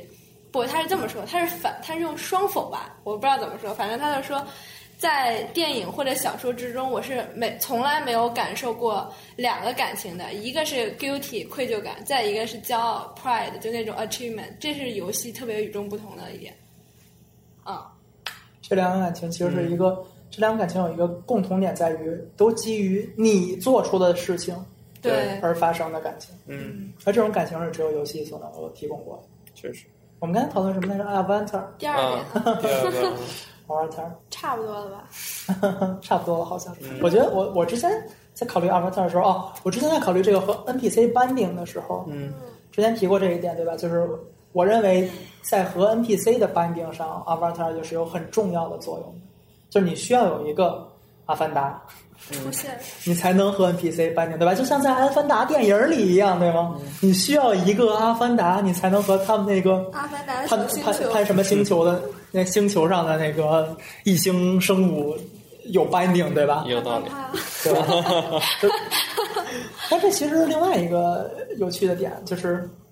没有，我是想说，就刚才在你讲那个网游，很多网游其实 system 上都一样，但是 role play 就世界观不一样。我觉得那有一个很大的问题就是。为什么中国那么多的盗版游戏就是扒了一层美术，完全都一样，但是它还能这么火，这么挣钱？那好的方面其实就是说 role play，我又有一个新世界，其实我也做出努力。但是就从 designer 或者是从就懂游戏这些人来讲，或者我觉得慢慢中国玩家也可以，就是那种硬核玩家也会很鄙视的一点，就是他知道其实都一样，你就是扒了一层美术，你还挣了这么多钱。我觉得情况是，我觉得这个是一个游戏文化或者一个游戏深度的问题。这个东西要展开的话，就可能那不是我们能够讨论得了的，或者至少是不是我们就是这种次讲的这种啊对这这算是这个讲座的主题。那么在我看来的话，可能更多还是一个市场市场这个成熟度的问题，就是我们呃简单来说，就是大部分玩家还没有玩烦这类游戏。嗯我们在说大部分玩家是我们要考虑到这些二三线城市，呃，或者甚至于这个这个新兴的，因为现在这个就是很多的这个贫困地区的，原来我们认为贫困地区的这个部分的这个经济实力也在逐渐上升，大家也开始接触到这些这个这个游戏这种娱乐形式了。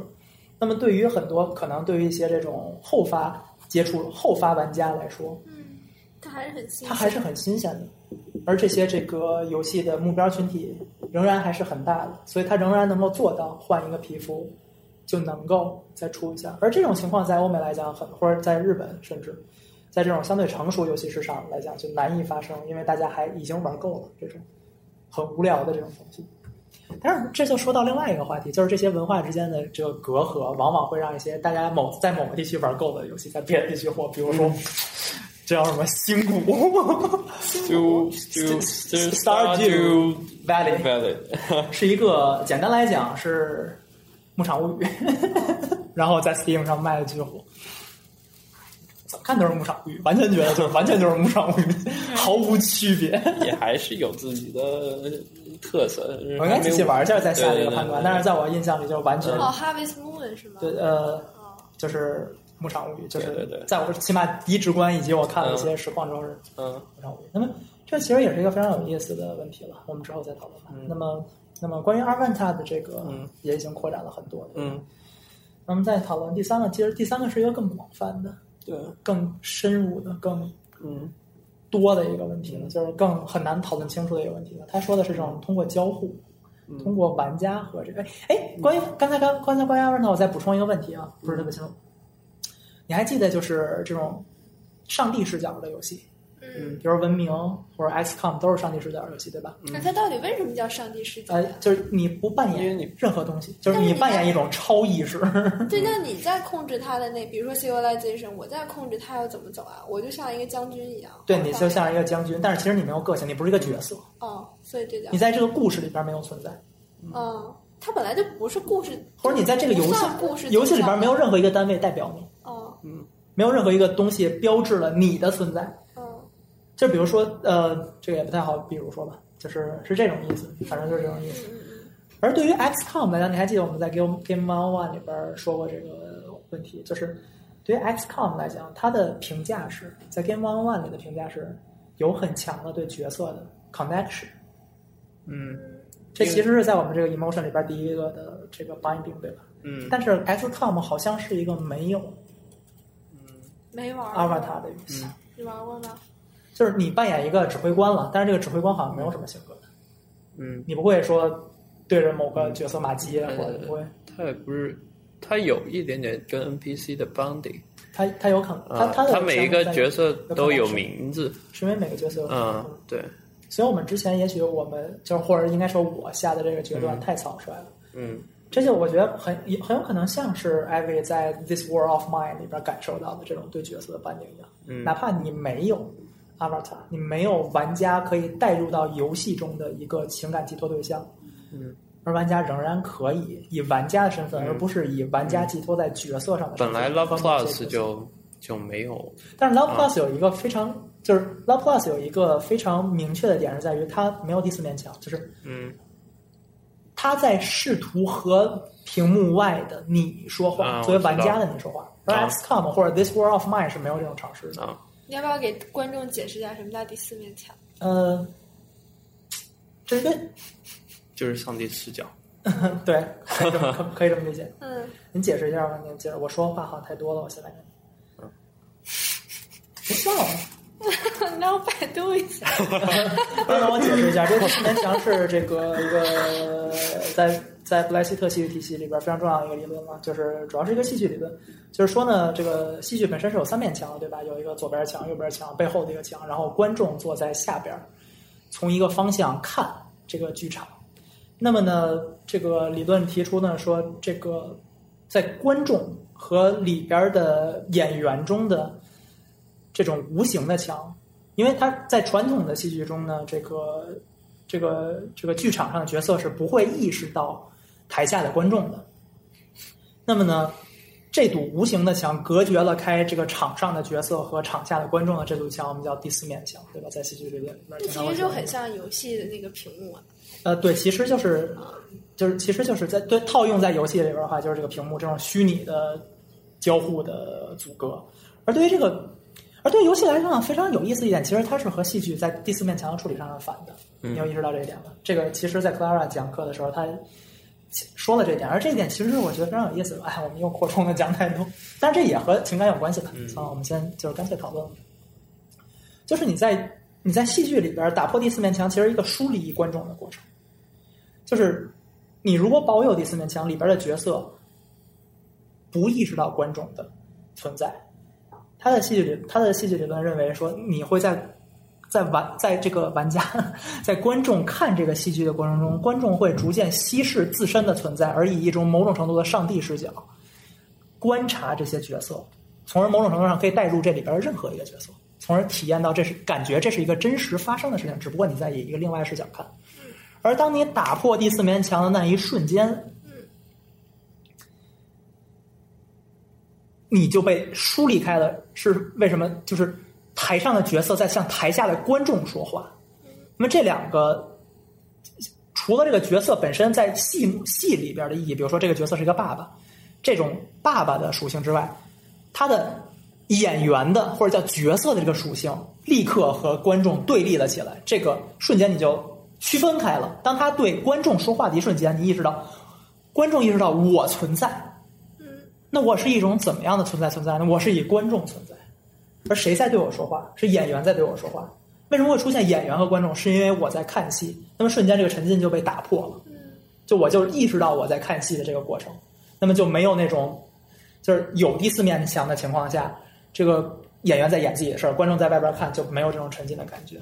那么反而对于对于游戏来说是一个非常有趣的地方，在于。啊，我知道这个解决的问题在哪，我知道这个逻辑点在哪了。玩家其实是演员，而在你游戏中的角色打破第四面墙，就是屏幕的这一瞬间，其实是台上的一个角色在和台上的另外一个角色说话，所以你会感觉真实。嗯，因为你实际是演你在玩游戏的时候你是演员，你在扮演，那个或者你在配你在玩儿里边角色，对里边角这个色是受你的操 avatar 控，对，对，这个角色在受你的操控，在你在做这种乱七八糟的事情，对吧？所以实际上他打破了乱七八糟的这，事情， 又想到不是，我们还是说回来，就是对于游戏的这第四面墙，嗯，它隔绝的是一个场，是一个剧场上的角色和另外一个角色。如果说我们有 avatar 的话，是一个角色和是和一个角色的说话。嗯所以在这种情况下，当他透过反而屏把我幕，拉近，他把玩家拉近，他反而相当于是角色和角色的互动。就比如说在 Love Plus 里边，当他打破第四面墙的时候，实际上我本身就哪怕他不打破第四面墙，我本身也在 Love Plus 这个游戏里存在，对，对吧？就是他总会就是，如果说我们不是打破第四面墙，而是我有我会，那我肯定就会有一个 avatar 在这个游戏里边，然后我会看这个。这个角色，无论是爱花或者我的恋子，对吧？我是追小狗番恋子的，或者姐姐齐宁，无所谓，宁宁。然后会和那个我的 avatar 谈话，相当于这个角色的谈话。而当他把这个角色从这个屏幕里边移到屏幕外边的我的时候，他还是需要和 Avatar 谈话。那么他谈话的方式就是打破这第四面墙，和屏幕外的我作为玩家来进行说话，我突然想到了本我和自我的问题。 差不多是这个意思。那么实际上来讲，对于游戏的打破第四面墙，是一个角色和角色说话过程。如果说你有 Avatar 的话，那么对应于剧场里的打破第四面墙的，那它自然是不一样的了，对吧？因为在剧场里边，它实际上没有打破剧场的第四面墙，而打而实际上对没有破坏剧场的第四面墙。那么如果反过来讲，那如果在剧场里的打破第四面墙，对应于游戏里边真正的这种破坏情感是什么呢？那应该是你以上帝视角在看这个游戏的时候，突然有一个角色蹦出来跟你说话了，就你没有在里边有阿巴塔的时候，突然有一个角色意识到你的存在。或者说你在里边有一个 avatar，嗯，但是角色没有跟那个 avatar 说话，而在和你说话。这叫打，这叫在剧场意义上的打破第四面墙这。主要而我知道这个，而我知道一个这个游戏，也是一个恋爱模拟游 戏。Ever 时期是一个非常经典的游戏。从这个从这个角度上来讲，这个第四面墙你能不能坐下？啊，不好意思。就从这个角度上来讲，第四面墙在游戏里边承担的这个作用，并不是我们浅显的套用剧场理论第四面墙就能够直接解释的，它可能还是分层次的。我们觉得这个理论也可以和 Clara 说一下。太贫了。那我那们观众们可以猜一下，我们都是哪里人啊？猜对了，那 个主播会给你奖励的，他会寄明信片哟。有有有。 呃，我们刚才我们刚才还是在说到这个，所以要帮我们多多传播我们的节目 哟。 我们还是在说这个角色和角，就是这个 connection 吧，包括角色和玩家和角色和故事之间的这个勾连。有什么想说例子吗？他说的这个例子是 Journey，嗯，咱们再讲第三点，对吧？对，在讲第三点。Journey 我玩睡了，所以我想听 玩，睡了我，想我想听听你们的体验，因为我确实。他们每次在讲什么这种体验或者讲什么时候，总会举对吧 Journey Genova Chain 举 Journey 风之旅人的例子，我就特别其实不能理解，那你是为什么睡着了呢？你是我怎就么是觉困得呢？，就是我我我我玩儿，我可能是，反正我确实没有那个情感体验。首先，我可能是没有碰到其他玩家，但是我就在沙漠中迷路了。 我不知道我哦你哪儿玩想的是单人的那种。呃，应该是吧，但是我确实不知道往哪儿走。我一上来被抛掷在这个环境里，我不知道往哪儿走，没有任何提示。对它其实是有光在远方，但是很微弱。啊，反正我确实不知道往哪儿走，然后我就到处转，然后我就过了。所以我特别想听听你们能够成功体验到嗯 journey 的人的感受是什么，以及为什么你们会就比如说一开始，我现在就问这个问题：一开始你是怎么知道往哪儿走的？我旁边坐了一个外国人，他远可方能有是看我光，没有他，他看我玩不下去了，他从玩 DOTA 那儿就坐到了我旁边给我讲。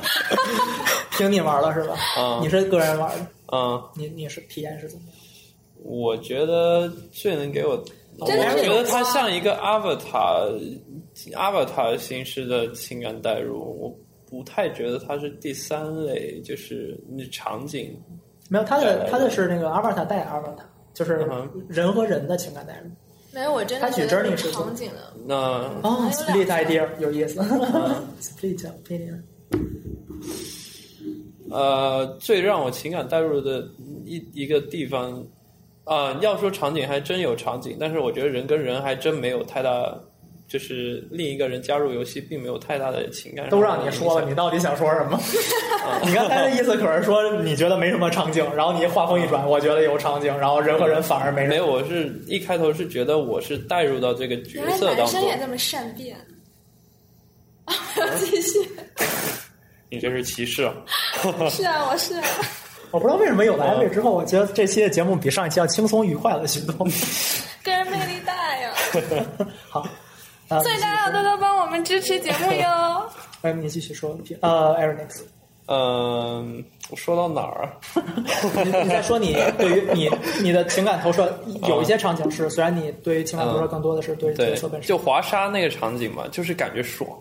然后还有那个 ending 的时候，呃，我觉得很大的程度上是因为它的音乐还有它的画面给我带来了一种升仙的感觉， 哦，这其实然好后像是一个呃莫很名准确，的莫莫名的非常感动。对吧？这这个这个然后体验叫什么啊？三逼近逼近要哭，我也不知道为什么会逼近要哭的一种境界。嗯我觉得这种完全有一种升华圣洁对的完升全华完全没有那个泪点，但是一种宗教的感召。啊、对宗教的感 召，整理心中有善的因，善的种子。然后，但是其实，哎，不要笑，这个其实是一个非常，嗯这个其实是一个非常有意思的点，就是这个确实也是我们很少在游戏的情感讨论中出现的一个点，嗯就是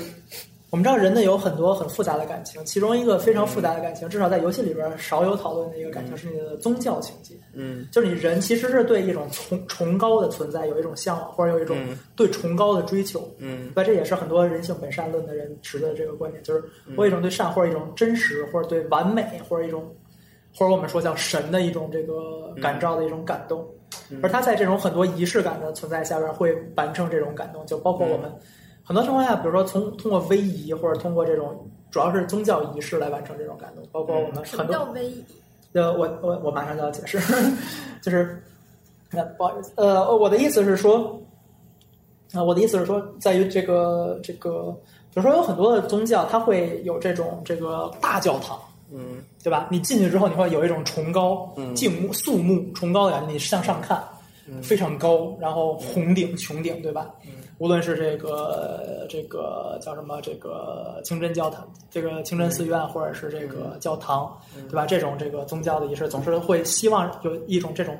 大型的、哦，就恢是宏的、肃穆的东西。嗯应该是尾吧，尾仪吧，反正就那宏大的意思是吗？嗯尾我我说的威仪是这个威风的威，威。哦然后我为什么会提起威 E” 仪这个词？这个词，因为这种感情同样在中国的文化语境下存在，嗯虽然中国不是很有这个故宗宫教，对，是皇权，或者说是封建很皇啊经权。典的 BGM，是什噔么？噔噔喜喜多王对对噔，哎，是不是什么喜多郎？不是，噔噔反噔噔正噔噔噔，那不是《还珠格格》吗？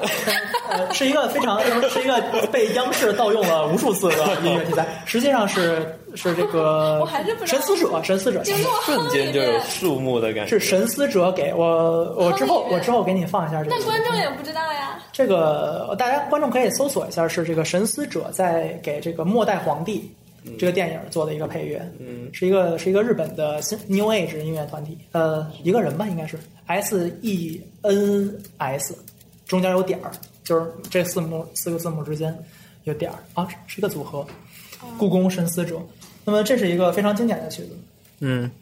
呃，有这种宏观，但是我所想说的是说，中国的文化语境下确实也存在这种这个宗教的肃穆感，而它是用于皇权统治，而这个其实是一个是一个应用，就是我们中国古代的这种传统的这个皇权会用它来，就是在你一步一步走走到这个高阶，一步一步从很远处走过来进来之后，平那一大片的东西，嗯然后再往上走，没有人说话，肃穆的这种感觉，它是应用这种仪式感，这种嗯这种人对崇高的一种追求、向往和臣服。嗯这其实有正面和就是叫什么，这种人也有正面和黑暗，叫什么光明面、黑暗面。嗯一种程度上，你对这种宗教的虔诚、追逐、纯洁、社会圣洁制和民主制，或者说是不是呃不好说，就是对这个什么的纯洁的追求、崇高的追求、向往。另外一方面，你对崇高也有一种相应的臣服，虔诚本身其实是一种臣服，对吗？嗯就是你相信他，你愿意跪倒我在他的懂，你不用看着我在讲。那么这个游戏，嗯这在我们继续说回来，这种情感在游戏里边确实不是常见的，而嗯这个叫什么？这个呃 Journey 成功的 manager 做到了这一点，他是通过怎样通过怎样的手法做到这一点？你现在有没有记住它的场景细节？嗯，音乐，音乐很重要，音乐非常重要音乐非常重要。嗯它场景怎么样然后？它你还能有描述一下？还有一些那种光从上射下来，嗯没有，它是有从左到右一点一它有点呈条现，然后是有那个好多三角亮亮的那种一点一点呈现，然后有那种光的反射感很强，然后同时那个音乐也是噔噔噔特别细、特别高的那种，很神秘，很也是像那种威仪感一点嗯一威点仪往感上。它然后那再个往上走，在对一种对象征意义上的向上飞升，你也有一个象征意义上的向上提升，对吧？嗯其实到了那个结尾的时候，我都不都没有感受到它到了结尾，然后我也在想这个故事要说什么，我以为那之后还要有东西，嗯啊，就这有是一一个个这是一对，个非常好的点。你会认为这个之后还会有东西？觉得不觉得。嗯这是这是一个，这是这其实是一个有趣点，因为正常情况下出现这个之后，嗯从故事的完整性来讲，没有办法再往下写了，因为这种、嗯这种情感很难再往后接更加高潮的部分，它已经是最高潮的部分了。嗯如果你感觉后边有，其实这种感觉好像是没有成功的传达给你，嗯，是但是却成功的传达给了这个屏，可能是。呃，但是没有的，那不是有一有一可能是因些为有我对个人这经个历游戏或者一些对，可能是我投入觉得的这个游戏，哎，就本来蛮长的，但怎么这么久就就就这么快就完？就对它还有更多的期待，对于因你为来说，可很能好这个玩二个不是很完整。不是，就是好像还想继续嗯还玩，想继续玩但是就中连间潜部意识分你里就想玩不吗想。？中间部分我玩的巨难受，我觉得巨无聊。 你也差不多睡了是吧？差啊对点儿。，但是它结尾就特别棒，没有，就是中间就有雪地啊什么哎的。，其实这是一个，这是另外一个，嗯就是一般来讲用这种崇高的嗯收束的东西，嗯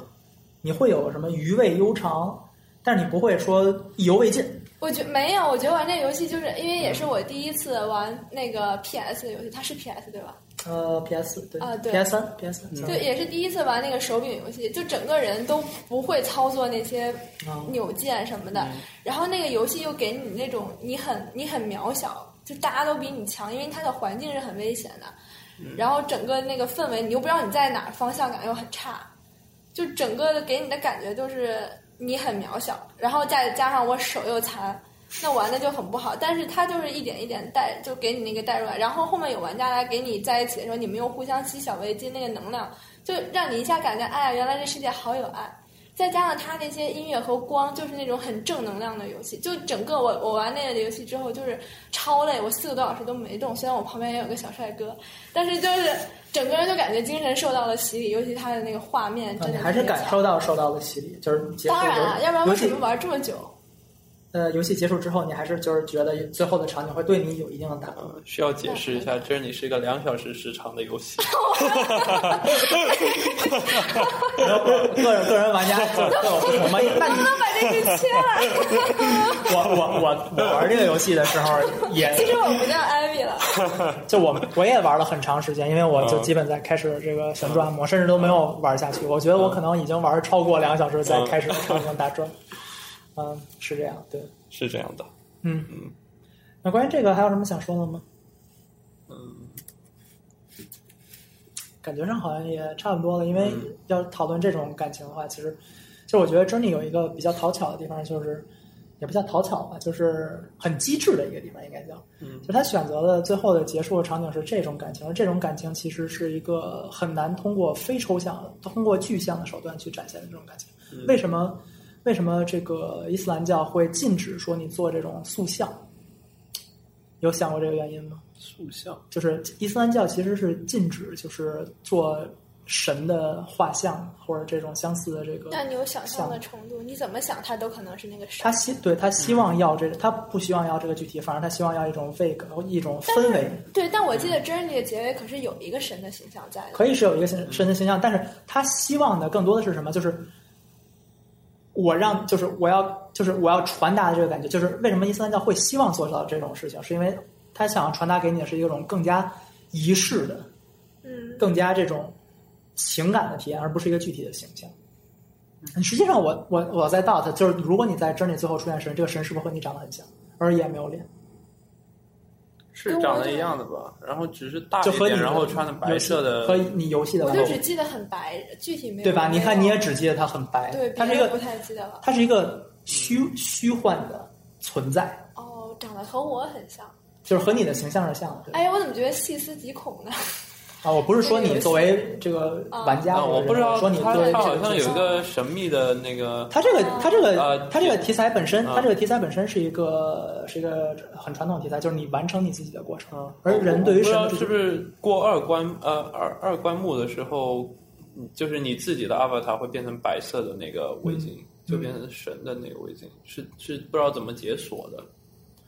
但是它可以解锁这个，这个嗯我只记得这个小其实是一红个这其实是一个非常经典的主题了，就是嗯，在很多神秘学上，或者说不叫神秘学，就是宗教上的这个很多解释，旗就感是觉像入教了呢，怎么？是是的，是的，是这样的。这个它其实体现的，它其实是一种宗教体验。这个游戏我认为是一个宗教体验，就是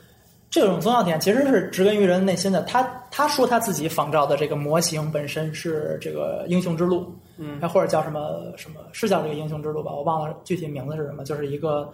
三段论，就是不叫三段论，就是三段式的这个剧情发展结束，然后嗯对最后你会最后你会按照他这本书的要求，最后你会完成你自己，就是你会完成你自己。嗯，而实际上这个概念，这个过程就是人类成仙了。对这个对，没错，就是羽化成仙。这个过程就是人类对宗教的追求，因为神是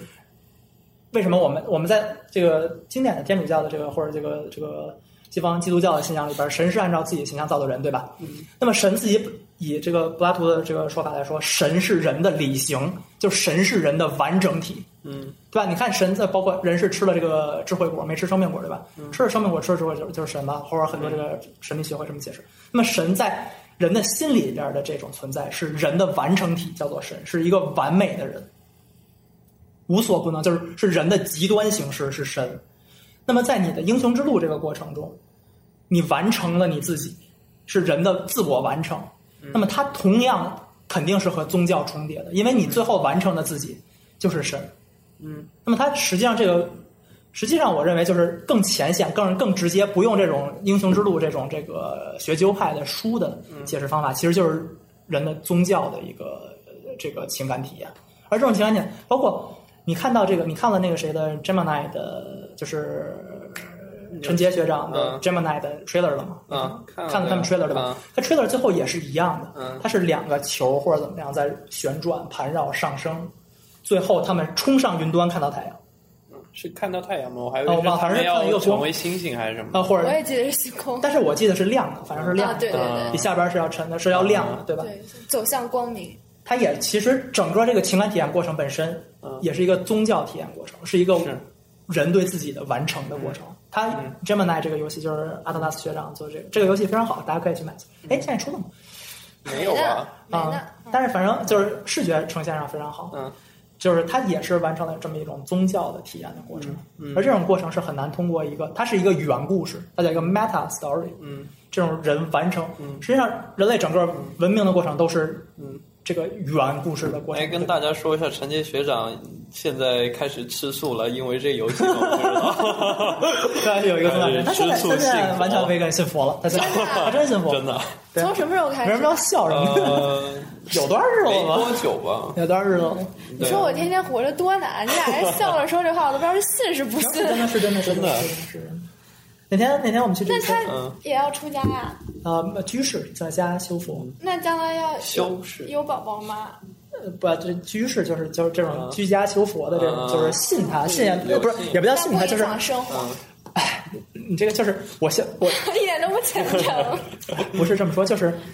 啊，宗教是一种就是哲学的个我人们这修个行这个当然这个太远了，就他嗯其实只是相信就是佛的一些这种这个哲学的思想或者理嗯念这种想法，当然这个仍然太远。我们还是说回来 Journey 这个游戏，那么它体验的是提供的是这么一种这个通过抽象的手段来体验这种、嗯这个宗教的体验，我认为很。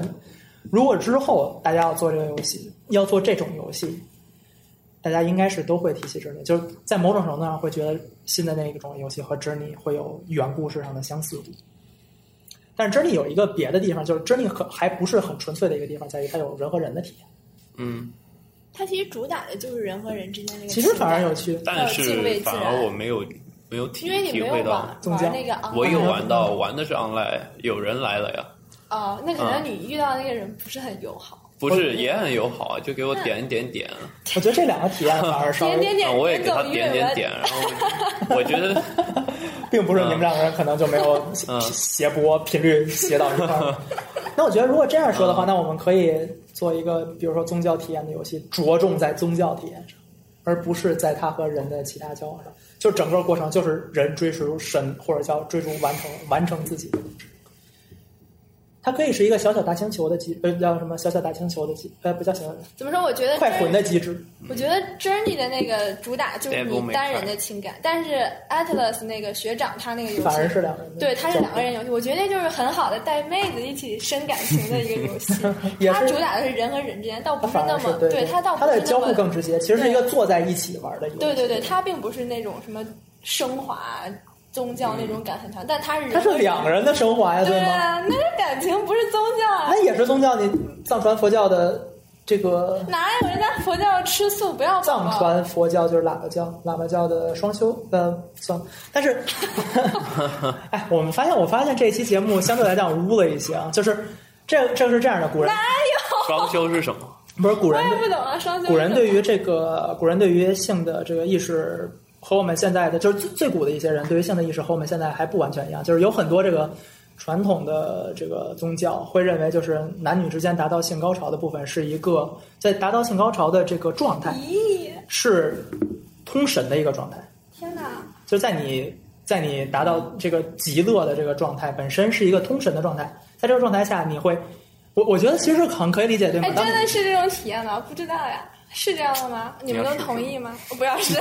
呃，在现在这个社会里边，就是大家性刺激太多了，可能没有那什么，但是在就是我是说传统就是文化意义上来讲是可以理解的，对吗？就是中国文化吗？呃，这是藏传佛教呃啊，中国的传统意义，我不太确定，确实我不太确定这个哦佛教确实有这种这个这个宗，但是我现在在讲就是它从逻辑上是可以理解的，因为在你达到性高潮的过程中，你会分泌这种各种这个多巴胺，对吧？然后嗯甚至在强烈的性高潮下，你会看到幻觉，嗯然后呢，至少你会感到快乐，对吧？嗯，就是在这个这个发生的瞬间，你会感到快乐。那哎，么，我突然想到了，辣是一种痛觉。那是无尽的空虚。呃，这是之后 为什么我想到了味觉，我我他我想到了？我之后我之后再说这个事情。这个事情我觉得是因为很大程度上因为文化导致的，这个是因为百姓罪恶化导致的。嗯然就后是，但是会成我为圣人，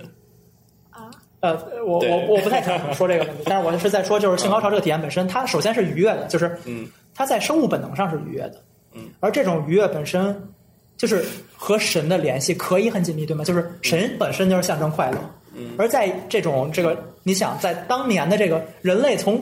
最古代到现在为止，唯一没有变过的快乐只是这个了吧？现代人有很多其他别的快乐，比如说我们吃的更好了，肯定那古人吃的很好也会古人吃很快乐呀古人吃的，对古人没有那么多好吃的呀，你想。啊就是在比如说公元前多少千年啊，一两千年的时候，古人其实没有什么好吃的，就是是嗯种的东西很随便，鸡蛋鸡蛋脑袋，就是生活条件没有现在好，对吧？